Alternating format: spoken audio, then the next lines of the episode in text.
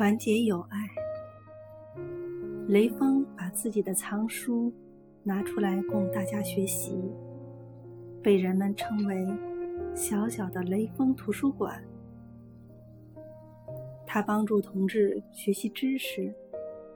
同班战友乔安山文化程度低，雷锋就手把手的教他认字、学算术。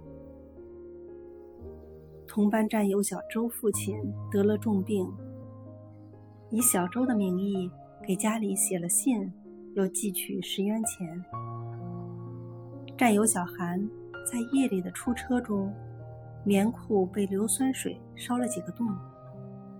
雷锋值班回来发现后，把自己的帽子拆下来，一针一针的为小韩补好裤子，轻轻的。盖在他身上。